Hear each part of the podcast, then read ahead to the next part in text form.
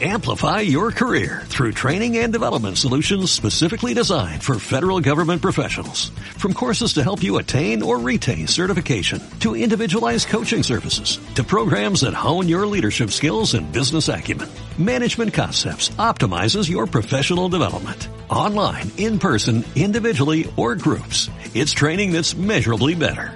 Learn more at managementconcepts.com. That's managementconcepts.com.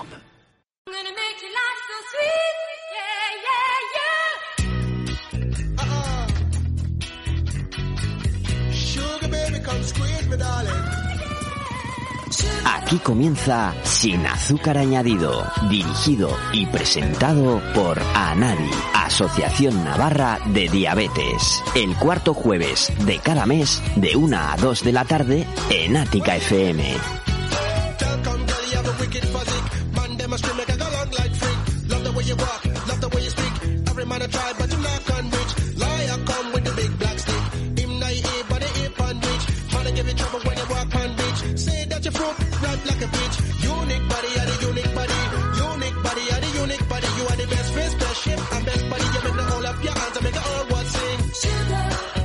Sin azúcar añadido, por y para las personas con diabetes, dando a conocer y aprendiendo sobre diabetes.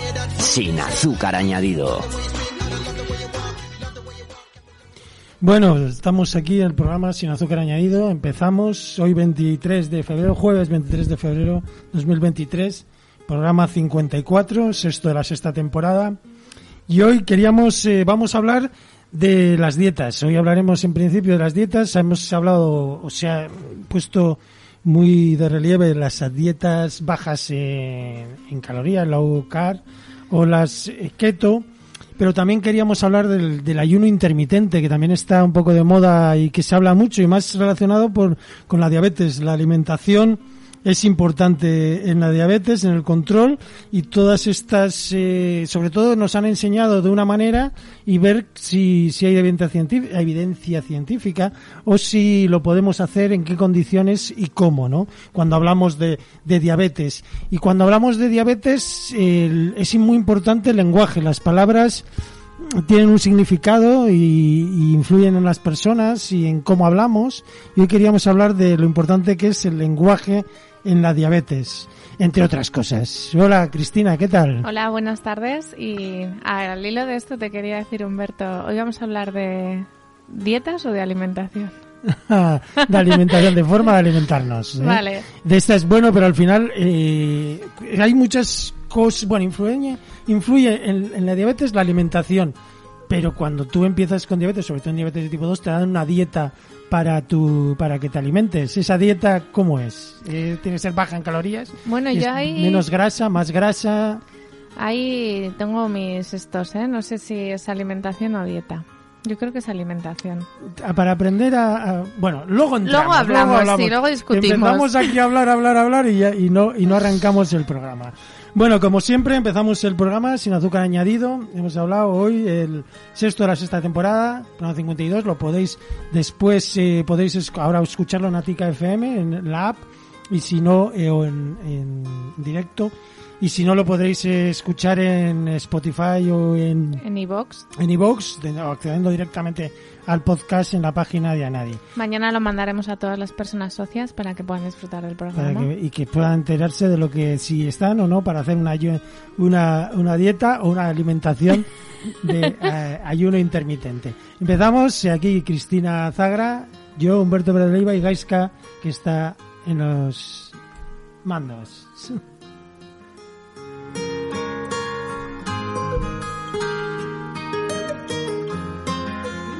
Ya te digo.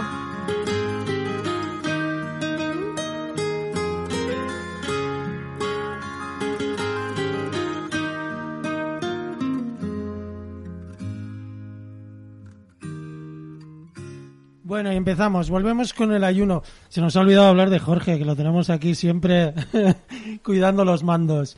Bueno, el ayuno. Eh, hemos hablado eh, de la, en algún momento dado hemos hablado de la dieta keto, de la, de, uh -huh. en baja en calorías, con, con la implicación o las evidencias científicas que eso habla en cuanto a tener diabetes, ¿no? Diabetes de tipo 1, diabetes de tipo 2. Cuando inicias y sabemos que cuando arrancas y cuando debutas con diabetes, tanto en la 1 como en la 2, te hablan de la alimentación, es importante contar las raciones. Ya el tratamiento que es ejercicio físico e insulina va relacionado con lo que comes, con el ejercicio que haces y luego esto hay que personalizarlo en cada persona, ¿no? Pero eh, más allá de, una, una dieta baja en calorías o una dieta que está relacionada con, con la con la cetoacidosis, con la acetona, que lo puede generar y tal, etcétera, etcétera hoy queríamos hablar de algo que, que se está hablando mucho, que es hmm. el ayuno intermitente. Por un lado, ¿qué es el ayuno intermitente? ¿Qué supone?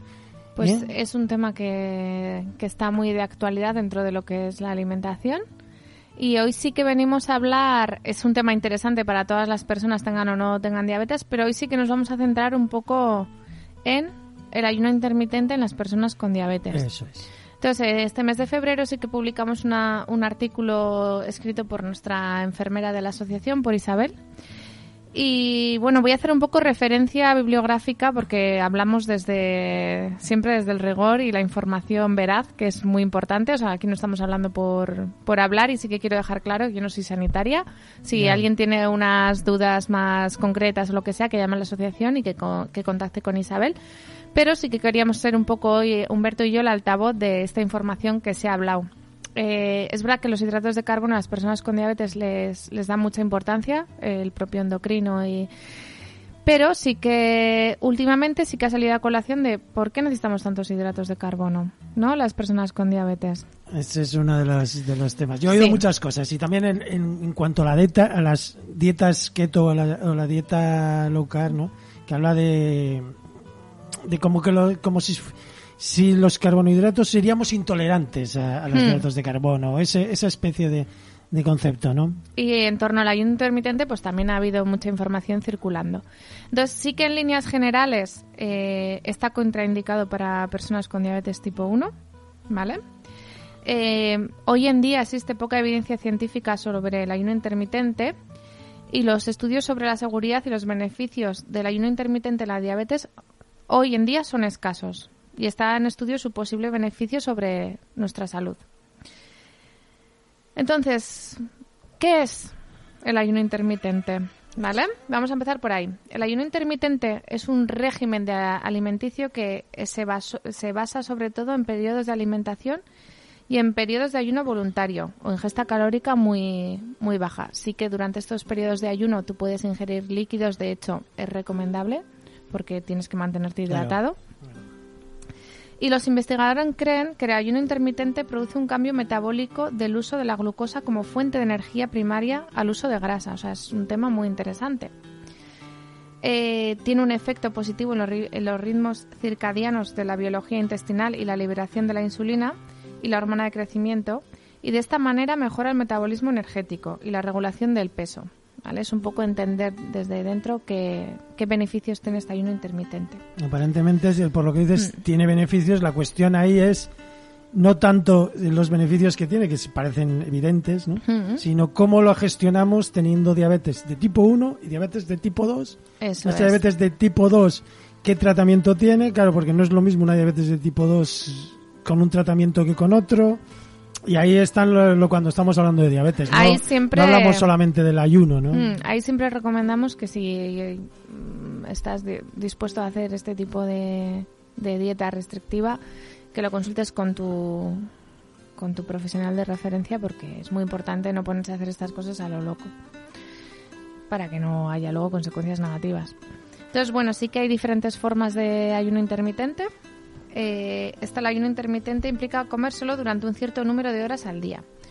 Un plan que es así más popular es el de las 16 horas sin ingesta y 8 horas de ingesta. Que, quiere, que requiere que una persona ayune durante 16 horas y eso, pues coma en esa ventana, en ese periodo de 8 horas. Hay gente que ayuna por la mañana y hay gente que ayuna por la noche. O sea, la versión no cenar o la versión no desayunar. Hablamos con diabetes de tipo 1. Eh, por ejemplo, Tienes eh, diabetes tipo 1. ¿Desayunas se comes hasta las 6 de la tarde y a las 6 de la tarde se olvidó, ya no comes nada más. Eso es. que te has pinchado la lenta a la hora de la mañana, solo funcionas con rápida. Claro, por Claro, eso siempre gestión- hablamos que hay que consultar con tu endocrino porque obviamente tú llevas una insulina lenta basal que te tiene que durar 24 horas, ¿no? Es, entonces, mm, no está... Claro, no comes nada, ¿qué efecto? Sí que a la mañana has comido todo y luego ya ese, ese efecto de 24 horas, Hmm. ¿cómo haces con esa, con esa insulina Sí, basal? por no? eso, bueno, pues Porque la... no, no actúa por ratos. Por eso, en líneas generales, pues no está indicado para personas con, con diabetes tipo 1. Luego también existe un tipo de ayuno que es eh, alterno, eh, que es ayunar un día sí y un día no, bueno, pues un poco... Y luego un ayuno periódico. Este tipo de ayuno implica una ingesta calórica mínima o nula durante periodos de 24 horas, o sea, sería un ayuno muchísimo más estre- extremo. O sea, un día sin comer, o cada Sí. cierto dos días sin comer y tres días comes, eh, luego comes y no comes. Sí, sí, sí, eso es un poco en función, supongo, de tu actividad, de tu Actividad física, objetivo claro, y de tu motivación y... de actividad Mm. física. De... Hombre, y uno de los datos es el tema de, de los líquidos. ¿no? Lo que no, estamos hablando de ingerir muy, muy pocos muy pocos alimentos, no ingerir alimentos, pero eh, el líquido sí, y, el líquido que tienen los alimentos, porque tú cuando ingieres alimentos ingieres líquido Mm. también. Sí, también están permitidas eh, bebidas calóricas mm, menores a 16 kilocalorías y cosas así. Pues puede ser un caldo de pollo o café o, o infusiones que no tienen calorías. Entonces, que no estamos hablando de un 0-0, sino que estamos hablando de mínimos. sí, de cuando que en este en este planning hay diferentes versiones no diferentes eh, opciones de hacerlo pero algunas son con, con mínimo no un 0-0 Mm. Ahora os voy a hablar un poco eso, pues para diabetes tipo 1 está contraindicada directamente. Y luego os voy a hablar de los beneficios. Se sabe desde hace tiempo que la resistencia a la insulina es la característica más destacada en la diabetes tipo 2, ¿no? Eh, y esta mejora con la restricción calórica, o sea, eso sí que es un hecho, está contrastado.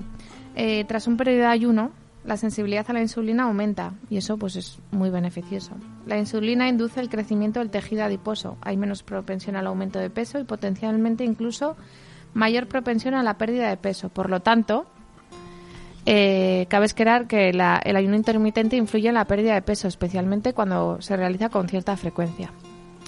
Pero esto tiene unos riesgos y es el desarrollo de hipoglucemias.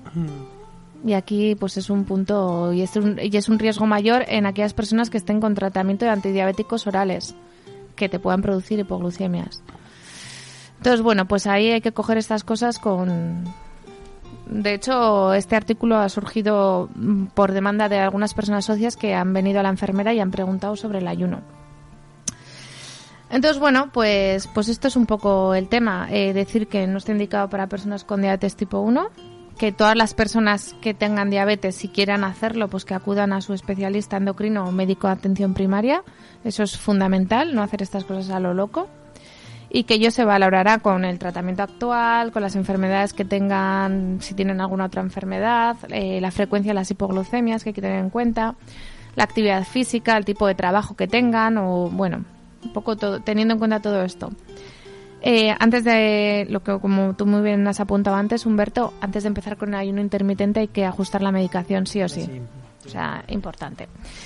Eh, y bueno, mm, si puedes, ponte en manos de un especialista en nutrición. y bueno, que, y que recordar que no perder ese control ese, mm, de, de las glucemias y aumentar la ingesta de líquidos. Si quieres hacerlo. Pues es un poco todo Sí. super- sobre todo el riesgo de hipoglucemias.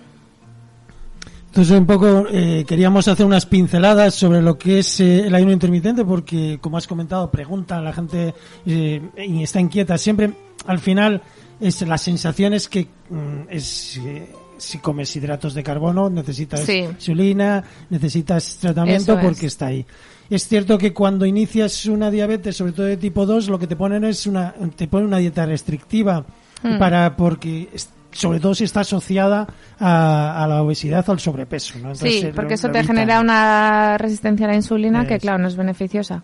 Bueno, quería Entonces decir también las fuentes ¿eh? de Eso, la sí, que nos hemos basado esta información.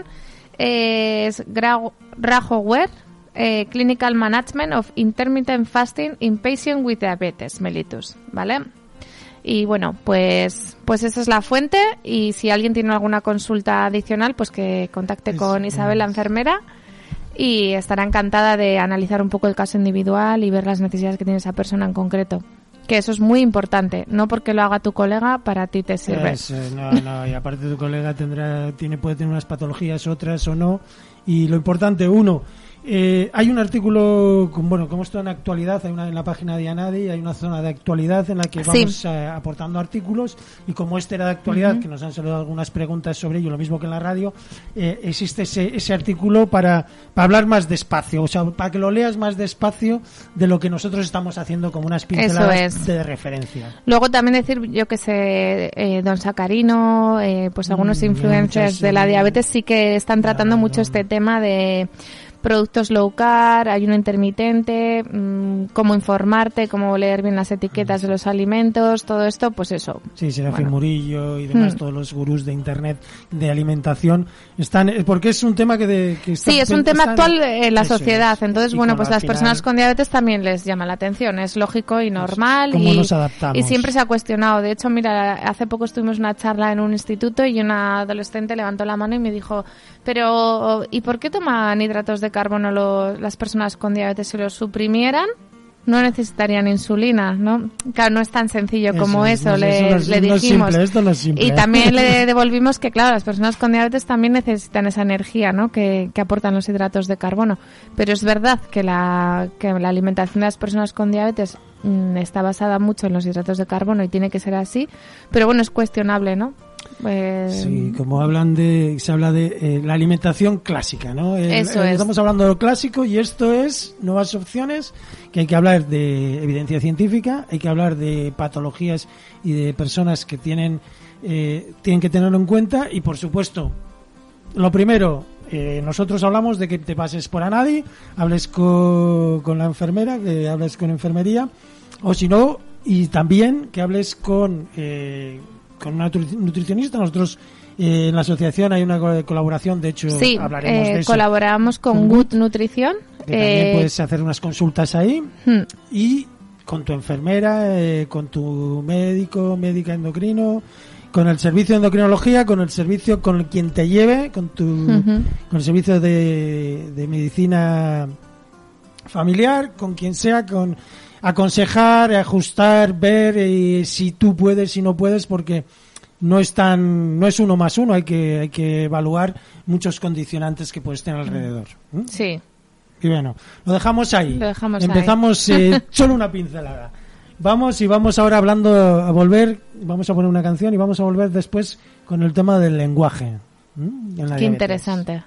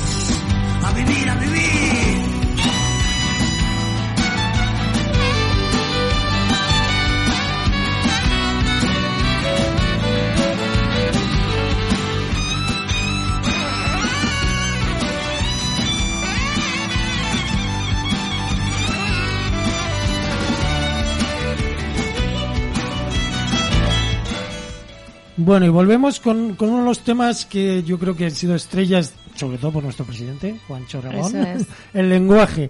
Personas con diabetes, diabéticos, que ya a mí ya me suena mal oírlo. Esta sección se la dedicamos a Juancho a Remón. Juancho Ramón, ¿eh? que en 10, 12 años en todos los sitios a los que vamos, si alguien le dice algo, dice yo soy Juancho Ramón.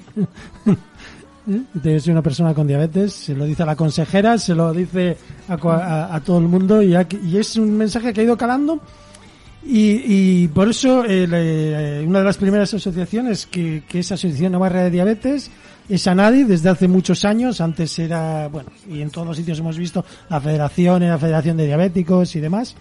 Y entonces queríamos, eh, en este tema que ha salido, bueno, eh, vamos a poner un audio de, de, una, de una conferencia, bueno, de una, de una exposición que ha hecho Javier Hurtado, psicólogo, persona con diabetes, desde crío, en el DEZ que ha sido este, este sábado, en la Diabetes Experience Day, que nos pareció muy interesante como introducción a, este, a un tema que para nosotros, dentro de, de lo que es hablar de diabetes, es una, una parte importante, ¿no? El lenguaje. Sí. ¿Cómo hablamos del lenguaje, no? A mí eh, he visto la conferencia y me sitúa mucho también como trabajadora social, que tenemos que cuidar mucho también siempre el lenguaje, ¿no? Para representar al- a los colectivos, da igual en el ámbito que trabajes. Hay que hacer un uso mm, adecuado del lenguaje porque estás representando a un colectivo. Entonces, bueno, en ese sentido me ha removido mucho y a ti te habrá removido también pues como paciente, ¿no? Entiendo, Humberto. Sí, porque como llevo muchos años de- circulando con, con Juancho y es un tema que la, tú dices, no, persona con diabetes y tal, y le- les decimos, no, el lenguaje no es gratuito, o sea, el lenguaje tiene un significado, cada palabra que dices tiene un significado y implica una acción, como dices. Y está claro también lo que decía Javier, ¿no? Que el lenguaje eh, genera pensamiento y ese pensamiento te genera cómo tú te ves, cómo te ven los demás. Entonces, y ahí crea el mundo diabetes, que lo ha llamado, que bueno, a mí me ha gustado muchísimo cómo se construye la diabetes a través del lenguaje. Vamos a poner ahora cinco minutos, que es un resumen de lo que él explicó, que es durante media hora, y que lo podéis ver en YouTube si buscáis DEZ eh, 23 o buscáis Javier Hurtado, psicólogo, Y aparece, diabetes, sí. lo podéis encontrar y estará en los 30 minutos que dura su exposición. Vamos a poner cinco minutos y volvemos a hablar del tema. 1960 se estudió la importancia del lenguaje en la salud y se demostró empíricamente que el cómo hablamos en términos de salud, el cómo nos expresamos en términos de enfermedad, salud, etcétera, era fundamental y era súper importante, especialmente en trastornos mentales, en enfermedades graves y en enfermedades crónicas. Entramos en enfermedades crónicas. Bien, antes de puntualizar qué es lo que ocurre con la diabetes y el lenguaje, quizás explicaros un poquito por qué de esa importancia. Bien, pues como seguro que podéis intuir o que ya sabéis, el lenguaje influye en nuestro pensamiento. Nuestro pensamiento se estructura en función de el lenguaje que introducimos. Pongo un ejemplo. Pensad en un elefante rosa. Elefante rosa. Un elefante rosa. Elefante rosa bailando. Elefante rosa bailando. ¿Lo veis? ¿Lo veis? Bueno, pues con el lenguaje he podido crear cierto pensamiento. Si nos vamos a las tres dimensiones de la persona, una de esas dimensiones es el pensamiento precisamente, que está íntimamente ligada a lo que siento y lo que hago. Lo que siento, lo que hago y lo que pienso está totalmente relacionado. Dependiendo de lo que yo piense, me puedo sentir de una forma u otra. Dependiendo de lo que yo haga, puedo pensar o sentirme de una forma u otra. Por lo tanto, si el lenguaje influye directamente en el pensamiento, el lenguaje que utilicemos, externo e interno, va a influir en lo que hago y en cómo me siento y en cómo me comunico y las cosas que hago con el mundo que me rodea. ¿Sí? Bien. Si ya nos vamos a la diabetes, significa que con el lenguaje que vamos recibiendo y que vamos eh, también emitiendo, estamos creando lo que yo he llamado, para explicarme un poquito mejor, nuestro mundo diabetes. ¿Qué quiero decir? Cuando cada uno de nosotros entró en contacto con la diabetes, bien por un familiar, bien por un hijo, una hija, uno mismo, cuando entró en contacto con la diabetes, a partir de ese momento, dependiendo de los, de los mensajes, dependiendo del lenguaje que nos llega, íbamos construyendo nuestro mundo diabetes. Pongo un ejemplo que quizás me, me explica así un poquito mejor. La insulina se produce en los islotes de Langerhans. Para un niño, ese mensaje fue imaginar esto y decir, ostras. O sea que la insulina se produce en unas islas que deben estar por Peloponeso o por el Caribe, por Hawái, y allí producen la insulina. Y el endocrino seguía y decía, en su hijo los islotes de Langerhans no producen insulina. Y yo decía, ¿por qué en mi isla no se produce la insulina que yo necesito? Vaya putada, si me permitís el lenguaje. Bien, pues todos esos mensajes en plan anecdótico, pero real, que van llegando, van conformando, van generando mi mundo diabetes y el mundo diabetes de mis padres. Y eso os ha pasado a todos vosotros a todos vosotros. Dependiendo de lo que os van diciendo, se va generando un mundo diabetes. Fijaros si es importante el lenguaje, que dependiendo de si es un lenguaje adecuado o no tan adecuado, vuestro mundo diabetes puede ser mejor o peor. Y por lo tanto podéis sentiros con diabetes mejor o peor. Bien, entonces, resumiendo, ¿Cuál sería el tipo de lenguaje más apropiado? Pues a nivel general, y resumiéndolo mucho, aquel que ponga siempre a la persona por delante de la diabetes. Lo importante es la persona, primero la persona, y después vendrá la característica de la diabetes, entre otras muchas que tenemos cada uno de nosotros. No conviene que la diabetes sea el rasgo principal o el atributo que nos caracterice a cada uno de nosotros. No conviene ni psicológica y emocionalmente e incluso a nivel clínico. No nos interesa que nuestro equipo médico nos vea como una diabetes con patas. No nos interesa. Nos interesa que nos vea como una persona con determinadas características, una de ellas, muy importante, la diabetes, y si lo tiene todo en cuenta, seguro que nos va a poder ayudar mucho más y mucho mejor como me gusta reflejar en concreto, el verbo ser tiene muchísimo poder. No es lo mismo ser diabético que tener diabetes. No es lo mismo ser minusválido que tener una minusvalía. No es lo mismo ser tonto que hacer alguna tontería.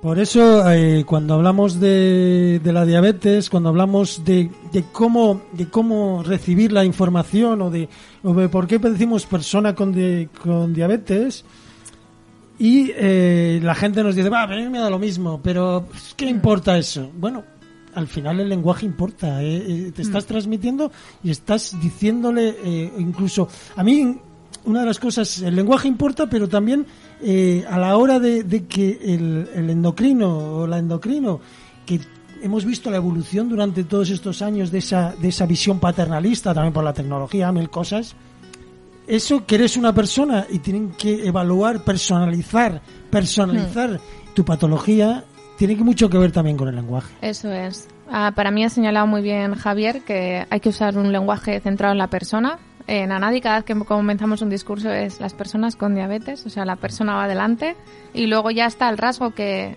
que te puede definir, ¿no? O, puede ser una característica de tu persona. Mm. Pero eso, que nunca la enfermedad te define a ti. Soy diabético, ostras, es demasiado, ¿no? Sí, sí, estamos en, Es como... También está dentro de esa visión de generalizar en vez de personalizar. Y cada vez que hablamos de diabetes, estamos hablando de tratamientos, estamos hablando de alimentación, estamos hablando de ejercicio físico, estamos hablando de mil cosas, estamos hablando de que hay que evaluar a la persona, de ver en qué circunstancias y cómo nos adaptamos. Son 24 horas, 365 días al año y, y, cada persona, y además metabólicamente, todo emocionalmente. Es como, como que cada vez estamos valorando más el, aspecto emocional también en, A mí me ha gustado mucho también eh, algo que ha comentado Javier, ¿no? Y es que el lenguaje afecta a tu salud. Y dices, wow, ala, qué exagerada, ¿no? Pero, ¿qué pasa si te digo, ¿tú tienes diabetes de la buena o de la mala? De la buena o de la mala, que comenta. Eso es algo que, que muchas veces viene a la gente de la asociación. Yo tengo diabetes de la buena cuando tiene diabetes tipo 2 y la diabetes tipo 1 es de la mala. wow, ¿eh? Define tu salud. O cuídate porque como no te cuides te vamos a poner insulina. Y aquí la gente también viene muy, muy asustada a la asociación y te dice un tipo 2, me van a poner insulina y voy a pasar de tener diabetes tipo 2 a tener diabetes tipo 1 y les dices, no, eso es imposible. De la mala. Les dices, no, eso es imposible. No puedes pasar de una diabetes a otra diabetes. Y que te pongan insulina no tiene por qué ser malo. No tienes por ser malo. Es la cronicidad de la propia enfermedad. Pero esta frase hace que la gente se sienta muy culpable. Porque dice, ¿qué he hecho yo para que me pongan insulina? O sea, algo he tenido que, que hacer yo mal para que me pongan insulina. Entonces, wow, el lenguaje es muy potente. Es mucho, mucho, mucho. Mm. Sobre todo eso que he hecho yo para merecer esto, ¿no? sí. Hay que ser culpabilidad. Estas cosas crean pozo y te afectan a nivel psicológico y, y en la forma que, que él comenta que de construir la enfermedad. Y de generar, bueno. sí, sí, de apoyarte y de, y de crecer y crecer con mm. ella, ¿eh? porque esto, mm, bueno, ya bueno los aspectos emocionales, pero es cuestión de ir creciendo según vas teniendo diabetes y aprendiendo cosas. Y cómo te lo transmiten al principio, al final y en medio es importante. Sí, eso es. Y lo que has comentado, hay personas que no le dan importancia y no se sienten ofendidos, lo entre comillas, porque le digan diabético y hay otras personas que buf, a Juancho muchas veces dicen, jamás le dirías a una persona que tiene cáncer o que, es canceroso, ¿no? Eso es, no, tiene cáncer. Entonces, bueno, es verdad que es un ejemplo como muy claro, ¿no? Sí, sí, lo vemos todos. Pero también es cierto que, que al final, aunque a ti no te, no, no te moleste o te dé un poco igual, te está influyendo, ¿eh? porque los mensajes te llegan y, y si no actúan de esa manera, si no actúan exactamente eh, o, no ponen la persona, no ponen la persona en el centro del tratamiento, también te afectará. Eso es. Eh, eh, influye a todos, aunque algunos como con otros tipos de lenguajes de género o demás parezca que estamos acostumbrados a esto, entonces no sé qué importancia tiene. Yo me alegro de que se hable de esto. Eh, nosotras en la práctica diaria sí que intentamos tener un lenguaje cuidadoso y que represente al colectivo. Me alegro de que salga en un sitio como el DED, ¿no? Porque es un altavoz eh, genial y, y, de aquí también resaltar, pues en el día a día, el trabajo de hormiguitas que tenemos las asociaciones y que podemos remar en, en el sentido correcto, ¿no? Que es, mm, pues, un lenguaje inclusivo y un lenguaje que ponga en el centro de todas las personas, que es con las que trabajamos todos los días. Bueno, eso es.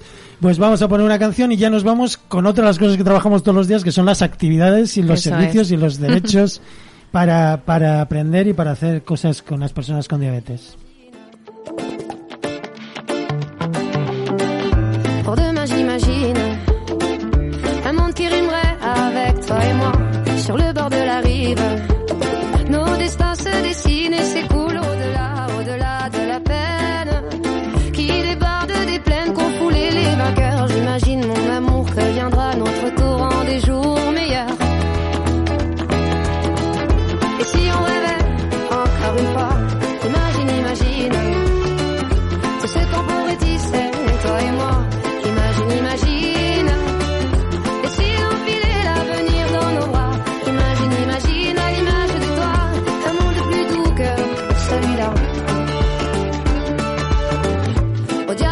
mattina.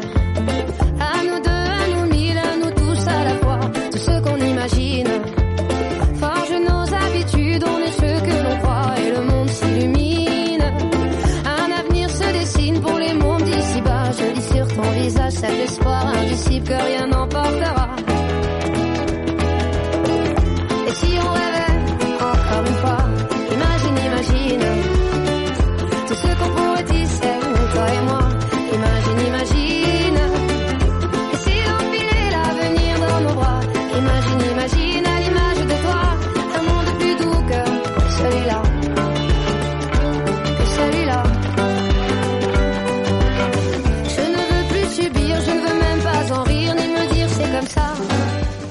Bueno, y volvemos ya, nos quedan 23 minutos de programa. No sé si nos va a dar tiempo para todas las actividades que hay en marzo. O sea, es, Venimos eh, con un marzo loco. Eso es, eso es. ya nos- llega- Para no aburrirnos. A ver si nos sabe. Empezamos ya con la primavera, pero antes de la primavera empezamos ya hoy. ¿no? Ya estamos ya con la sangre alterada. Alterada rápidamente.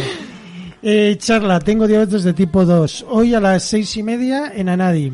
Eso es. Hoy a las seis y media Nanadi y nuestra enfer- enfermera Isabel eh, va a hablar sobre la diabetes eh, tipo 2, cómo cuidarnos, la alimentación, tratamiento. eh, y bueno, pues eso, sobre todo incidir en es importante la alimentación.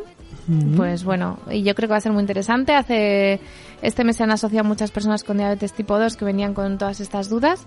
Entonces Isabel va a recoger y va a ser también un poco el, el directo, ¿no? Que qué inquietudes tiene la gente. Va a ser muy muy de feedback, muy de participación y de resolver dudas ahí en el momento que es lo interesante. Ponías ahí, eh, ponía en, el, en la página Bueno, esto está, esto está en actividades en Anadi, en, en Sí, en nuestra página web.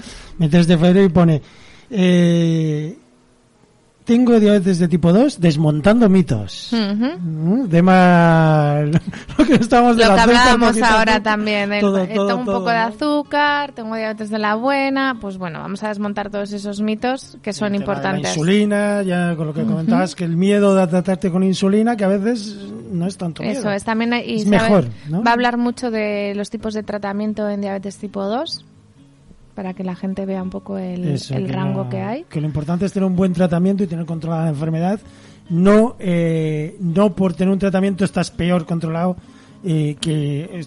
o sea, quiere decir que tú tienes, te inyectas insulina y ya estás peor, eres más enfermo. No eres más enfermo, tienes un tratamiento adecuado Eso es, a tus también circunstancias. eh, ¿no? que los tratamientos están personalizados. Eso Y hay es, muchos eso tipos es. de tratamientos más. y, y se adecuan un poco a, a cada a tus persona. necesidades, a tu tipo de vida, a tu alimentación. Y hay gente que es más sensible, menos insulina, menos sensible. También la diabetes de tipo 2, de tipo 1, cuando estamos hablando, dices, no, este, para comer yo, para comer lo mismo que tú, me meto el doble de insulina que tú. Claro, Es, eh, pues eso no es ni mejor ni peor, es, Es es lo, que tú necesitas, ¿no? Lo que tú necesitas porque tu cuerpo te lo pide de esa manera. Muy bien, o sea que hoy, eh, ¿y esto es, eh, eh, había que reservar o se sí, puede ir, eh, hay o- que inscribirse para inscribirse. acudir y bueno, si se- alguien se quiere inscribir a última hora, aún Eso habría es, huecos. Llamar, nadie. En la página web hay un formulario para inscribirse porque hay, bueno, dentro de nadie hay un espacio limitado para, no, no pueden venir aquí 150 personas a, a la charla. Eh, siguiente, esto de taller Cocina Junior, el día 3 de marzo, que ya es también dentro de una Pues semana. el día 3 de marzo hemos lanzado un taller para menores con diabetes tipo 1. Eh, el rango de edad que coge son de 7 a 13 años y en él eh, Eduardo López, que es eh, colaborador de Anadi, cocinero, que ha venido también a otros talleres, eh, va, ha elaborado un menú mm, que yo creo que a los críos les va a gustar mucho. No lo voy a desvelar a- No, aquí. no. Lo estuve viendo ayer y está súper guay. Les va a encantar desde los entrantes al postre. Y también va a estar calibrado por las nutricionistas de Good, que le damos mucha importancia a esto. Y luego los niños se llevarán lo que es el recetario a, a su casa. Van a ser dos horas de cocinar ahí en vivo y en directo. Las plazas están bastante limitadas porque de- lo que queremos es que participen, o sea, que puedan tocar, cortar alimentos, probarlos, bueno, pues un de poco 5 y media a. 7. De cinco y media a siete y media. Lo hemos Siete alargado un poquito para que dé tiempo a hacer todo el menú. relajados. Sí, sí, todo el menú completo.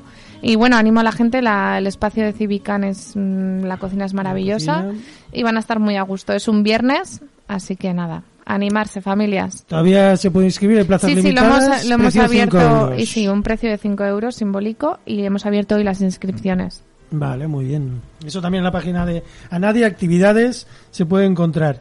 Siguiente actividad, está ya para una- un rango de edad un poco el siguiente, ¿no? El La siguiente, eso es, es para adolescentes de 13 a 17 años y es eh, el esquí de fondo, que al final se va a ir un día, el sábado, Ah, en vez de fin de no semana, fin de- sí. Entonces, bueno, pues hay mm, en torno a nueve menores con diabetes, pero ya de adolescentes, van a ir a hacer esquí y luego a comer Esquí, también. ahí está incluido el alquiler de los esquís, Sí, también sí, hacen, sí. también se hace temas de expensión completa, se hace temas de alimentación, se habla, porque van también enfermera, Sí, va, eh, eso es. va Juancho, eh, Pero eso puntualizo, ¿eh? que este año no se van a quedar a dormir, es a No pasar el día. Van el sábado y vuelven el sábado por la, por la tarde. Vale, vale. Vale, y el dinamizador ahí es Juancho. Sí, Juancho, Arancha e Isabel van a estar ahí Van a estar un poco... Sí. hablando de, de diabetes de ejercicio y demás. Y luego tenemos eh, esto ya para el siguiente rango de edad, que es una, un Esto rango para el amplio. siguiente, que tenemos para todo el mundo aquí en marzo. rango amplio. El reto Extremadura, que estuvimos hablando el otro día, del 20 al 26 de marzo, que es por el- la Vía de la Plata. En ahí sí que vamos eh, de dinamizadores, vamos Miquel y yo.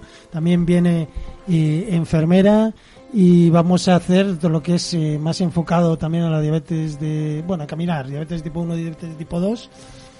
Eh, y son de, eso es de lunes a, a domingo. Es cierto que ir hasta Mérida eh, lleva su tiempo, pero bueno, por eso prácticamente un día es de viaje y el día, el último día es de ir, pero el resto de días haremos el recorrido por la Vía de la Plata, ¿no? En marzo por la dehesa extremeña y, y haremos, bueno, como, como todas estas eh, secciones, como, eh, hablaremos de, de los temas de, de alimentación. Eso es, demás. es un trabajo intensivo, ¿verdad, Humberto? Eh, práctica de, bueno, ejercicio físico, mañanas. alimentación y bueno, pues hacer un poco de refuerzo diabetológico, ¿no? A las personas que vayan ahí. Y luego se nos ha olvidado, eh, 9M, charla de diabetes y mujer. Un poco al hilo de, de que marzo es el 8M. Ah, no te- Vamos a hacer, sí, una charla. Arancha Bujanda, eh, enfermera de, de Anadi y El colaboradora habitual. el día de Es el jueves. mujeres, el 8 miércoles. Eso es, este al día jueves, siguiente vamos a hacer esta charla y un poco para hablar de, de la relación entre la diabetes y cómo nos afecta a las mujeres. Es un tema importante. Sí. También, hablando del DED, también se hablaba de eso y es un tema que se ha quedado un poco ahí escondido de, durante muchos años, pero que sí que hablas con, cuando hablas con... con- Se va a hablar un poco de todo, ¿eh? Eh, Pues de cómo afecta, por ejemplo, la menstruación, Es los cambios hormonales, o el tema de quedarse embarazada, embarazo. o la sexualidad, un poco todo lo que afecta al planeta mujer. Entonces va a estar muy interesante mm, una charla hecha El por una mujer, pensada por y- una mujer con diabetes, enfermera, entonces yo creo que va a estar muy, muy, muy, muy interesante. Y lo mismo que es el taller de este mes, está pensado también para que la gente vaya allí, las, las mujeres, y expongan un poco en qué situaciones. Mujeres y hombres también, para que vean, que vean lo que hay. Aunque pues, eh, Sí, seguramente es- sí. como cuando hablamos de todo, que, que es interesante que el acompañante, eh, de, la persona que acompañante, tu pareja, en muchas ocasiones venga y conozca y se encuentre en las circunstancias, a veces hay cosas que, que, que la diabetes, que yo tengo diabetes, pero que no, mm, que como el metabolismo del hombre y de la mujer es diferente, hay veces que hay cosas que no capto de cuando me cuentan cosas otras Claro. personas que no son exactamente lo mismo que me pasa a mí. Entonces, bueno, va a estar muy interesante y vamos a dar también un espacio a que las mujeres hablen y expongan un poco pues las dudas o las vivencias que tienen. Eso. Mm. Bueno, Y así viene marzo, cargadito. eso es marzo bien a tope. Y luego ya, para que no se os olvide, el día 5 de mayo, guardaros el día. Eso, Eh, llega bueno. el gran día. ¿Lo decimos o no, Humberto? ¿Qué el 5 de, ma- de mayo? Cuéntanos. 5 de mayo vamos a celebrar los 40 años de la Asociación Navarra de Diabetes y los 15 años de la sección de deporte. Y entonces guardaros ese día porque ya os iremos Save contando. the date. bueno, tenemos todo el fin de semana de actividades. Pero guardaros ese día que hay que Sí. participar porque es, va a No ser vamos una a hablar fiesta. de lo que vamos a hacer porque es De momento una no, de sorpresa. momento no. Todo. Eh, para ir, vamos a ir desvelando poquito a poco como los anuncios de esto. Eso es. ¿eh? 5 de marzo, 5 de mayo. a nadie. bueno, ponemos una, canción y luego eh, te haremos en la última sección de hoy. Vamos a hablar de noticias, de noticias de diabetes, de noticias de actualidad. Pues sí. No, pensaba que nos- las No. ser más largas. Ahora estamos cortos, ¿no? De- a ver, ¿cómo vamos? Sí, son menos de 15, 45, 10 minutos menos. Pero bueno, aquí tenemos.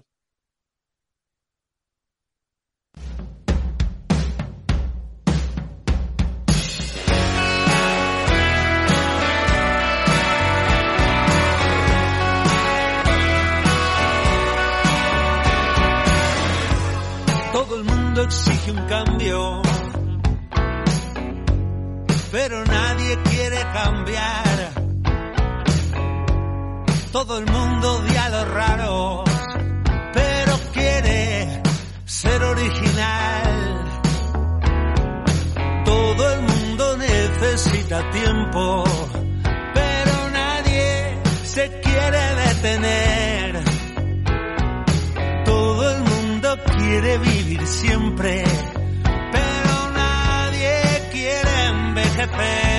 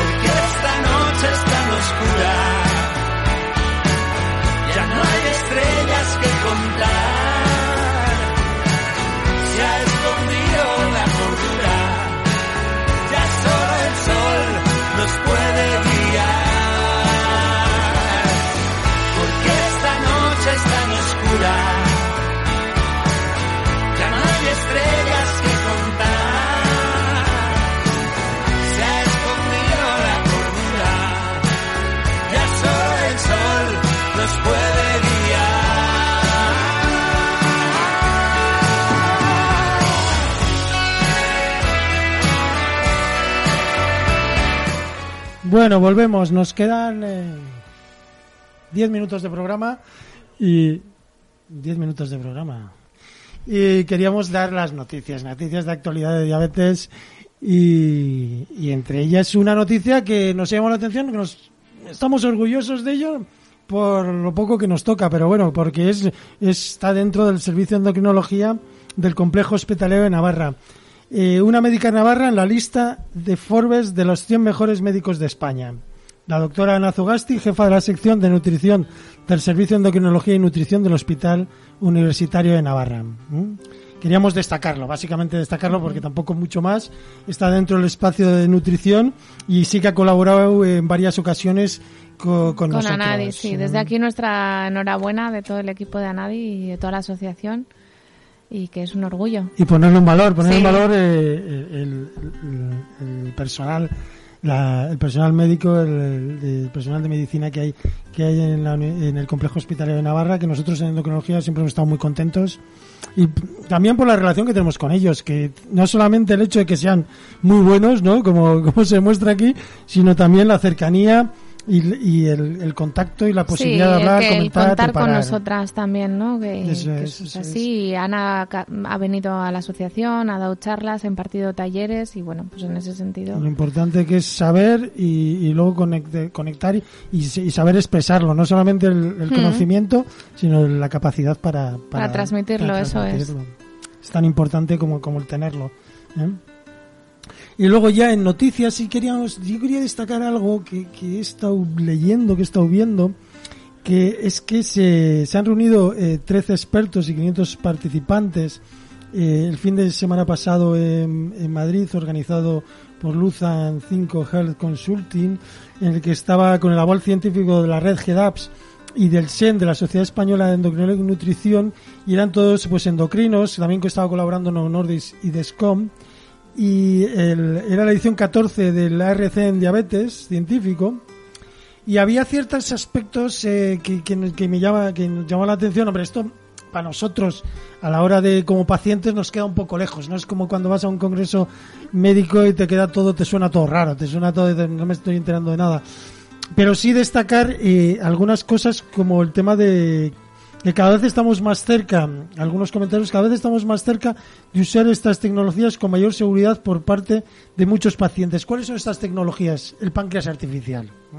Entonces eso es interesante. O como decía eh, Alberto Moreno Carazo, el Servicio de Endocrinología del Complejo Hospitalario de Jaén, que ha indicado que, eh, que hay un nuevo modelo todavía no, no comercializado de- del sistema de páncreas artificial que no requiere contar raciones ni programación adicional y presenta excelentes resultados. El páncreas artificial funciona mejor que los cuidados estándares. O sea, estamos hablando Ya. ya de, de un salto que todavía no está comercializado, que todavía no está, pero interesante a la hora de hablar de noticias, ¿no? Está claro que para avanzar hay que investigar, que eso es el futuro y que no hay que perder lo rudimentario, ¿no? Eso, que siempre hablamos desde aquí, desde la base de la diabetes, que el mirarte y que eso no hay que perderlo, pero bueno, es alucinante que Sí, se pero todo esté ya planteando este tipo de cosas. saltos, ¿verdad? Hmm. Y es interesante que en esto, bueno, se oye ahí, nosotros estamos como muy lejos, ¿no? Hoy también, este año, este fin de semana también es el DEF, que es más de pacientes, y ellos están hablando más de tecnología y de ciencia. Entonces, por ejemplo, eh, esto también es llamativo, Margarita Jiménez Álvarez, del Servicio de Endocrinología de Nutrición del Hospital Clínic de Barcelona, resumía que el futuro pasa porque la tecnología cambie no solo la manera de tratar la diabetes, sino de comunicarnos con nuestros pacientes y su entorno y modificar nuestra manera de visitar, o al menos lo que hoy en día conocemos. O sea, como hay un nuevo paradigma de, de la relación eh, paciente y, y- y- y endocrinología, ¿no? Claro, imagínate, me, esto- se me está viniendo a mí a la cabeza, imagínate que un paciente súper bien controlado, eh, los datos fueran tan circulares entre, entre su médico y esa persona que, bueno, en vez de... Igual esos análisis de sangre sí que son necesarios, sí, Sí, o sí, pero- bueno, pues que no necesitara ir al endocrino o que, se que eso también se ha visto en la pandemia, o que se resolviera mm, una consulta por teléfono porque no hace falta nada más. Eso, esa, fa- esa facilidad, ese- esa mejora, no queremos que, que no se, que, no, que no haya presenciales, pero que esa parte, esa o que la presencial sea la necesaria para hacer ciertas, ciertas pruebas, pero que ese salto sea más inmediato. Quiero decir, dentro de un entorno 100% seguro, Eso, eso, que eso, los ojos se miraran, o sea, Ese quiero decir, salto, siempre con todo esto, pero igual también sería también una forma un poco de olvidarte de parte de la diabetes que ya te tiene bastante absorbido en tu Una día eso mejoraría la calidad de vida Sí. sin, sin olvidarnos de lo necesario. Sí, eso, sí, es, sí. eso es. Eso que yo creo que también cambiar un poco el paradigma de cómo, de cómo, de y cómo lo cambiará hacemos y afinarán el tratamiento de las personas y con personalizará aún más. inteligencia lo artificial y así evitar que, que ahora también estamos con la nueva campaña de las listas de espera, que también en endocrinología eh, eh, las listas de espera eh, también están influyendo, eh, también tenemos problemas con eso. Quería de- también destacar otro de los aspectos, que, que esto es una de las cosas que también hablamos y, y que, que hemos hablado mucho tú y yo, y, en esto que los expertos han destacado el alarmante incremento de la obe- obesidad pobla- poblacional, su previsible aumento debido a la pobreza y su relación directa con la morbimortalidad y el incremento de riesgos vasculares asociados. Pero ellos, por ello defienden la necesidad de mantener y reforzar medidas básicas de promoción de la salud y prevención de la enfermedad como educación terapéutica, terapia nutricional o ejercicio. Aquí añado la inflación no viene bien para estas cosas porque sube, no. sube el precio de los alimentos sanos y bueno, es difícil alimentarse bien. bien y cuanto y la pobreza, o sea, el nivel el nivel eh, adquisitivo, el nivel de Afecta directamente a... es exponencial. Sí. es exponencial con el tema de la obesidad, es exponencial. Ya no es eh, en función de, de la capacidad que tengas de alimentarte bien, está, eh, du- eh, está influida por tu capacidad económica. Sí, Es, es Y aquí- triste, pero es así. es así, es así. Y, y entonces, bueno, hay que trabajar, por, por eso nosotros trabajamos y, y promovemos eh, políticas eh, sociales, políticas que, que van van relacionadas con, con la salud, con la educación y con, y con las terapias nutricionales y de ejercicio hacia, hacia las personas. ¿no?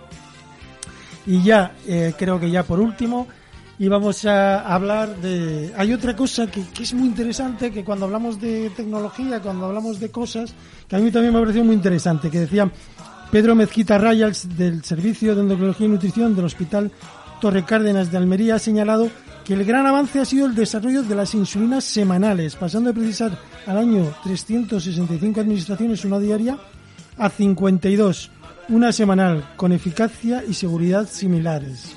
O sea, a ver si te he entendido bien esto, Humberto, sería sustituir lo que es la insulina basal lenta, ¿no? Por una, ins- por una inyección semanal. Eso es, eso Guau. es. Pero eso sobre todo está influido, están, eh, estamos hablando mucho también, eh, esto se está trabajando mucho en la diabetes de tipo 2, ¿eh? Que, que ya cada vez se están utilizando unas insulinas, pues eso, la que era de 24 horas, de 24, ahora ya pasar a una semanal, eh, en esa basal semanal, etcétera, etcétera.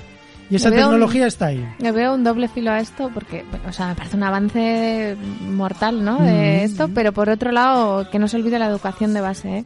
Que no se pueden esto- olvidar las personas de, "Oh, tengo diabetes, ahora ya es un pinchazo a la semana. Eso no, es que o sea, si cuidado. ya saltamos a la pastilla, ya nos, ya nos olvidamos absolutamente de todo. Bueno, y por último, ya sí, que hablaban eh, en el área de Fernando Gómez Peralta, coordinador y efecto del, Comité Gestor de Diabetes de la SEN, del Servicio de Endocrinología eh, y Nutrición. Quería destacar que, que se están dando cuenta que hablar de un tipo 2 o de un tipo 2, eh, un tipo 1, era, es hablar de poco en la diabetes, ¿no? Que tenemos que hablar de cinco subtipos. Bueno, vamos a dejarlo ahí porque no nos quedan ni 30 segundos y queríamos despedir el programa. Me he quedado con bien. las ganas, ¿eh, Humberto, de esta Pero Es un noticia. tema interesante, ¿eh? Muy interesante que no hablemos de, de tipo 1, tipo 2, sino que hablemos de muchos más tipos y eso hará personalizar el tratamiento, porque cada diabetes tiene su- sus componentes y sus detalles, ¿no? Bueno, agradeceros... eh, Se nos ha quedado corto el se nos ha programa. quedado corto el programa, sí, sí, se nos ha quedado muy corto, como siempre. Tenemos saludo. tantas cosas de las que hablar. Pero bueno, volvemos el próximo marzo eh, con más cosas. Amplify your career through training and development solutions specifically designed for federal government professionals. From courses to help you attain or retain certification, to individualized coaching services, to programs that hone your leadership skills and business acumen, Management Concepts optimizes your professional development. Online, in person, individually, or groups. It's training that's measurably better. Learn more at managementconcepts.com. That's managementconcepts.com.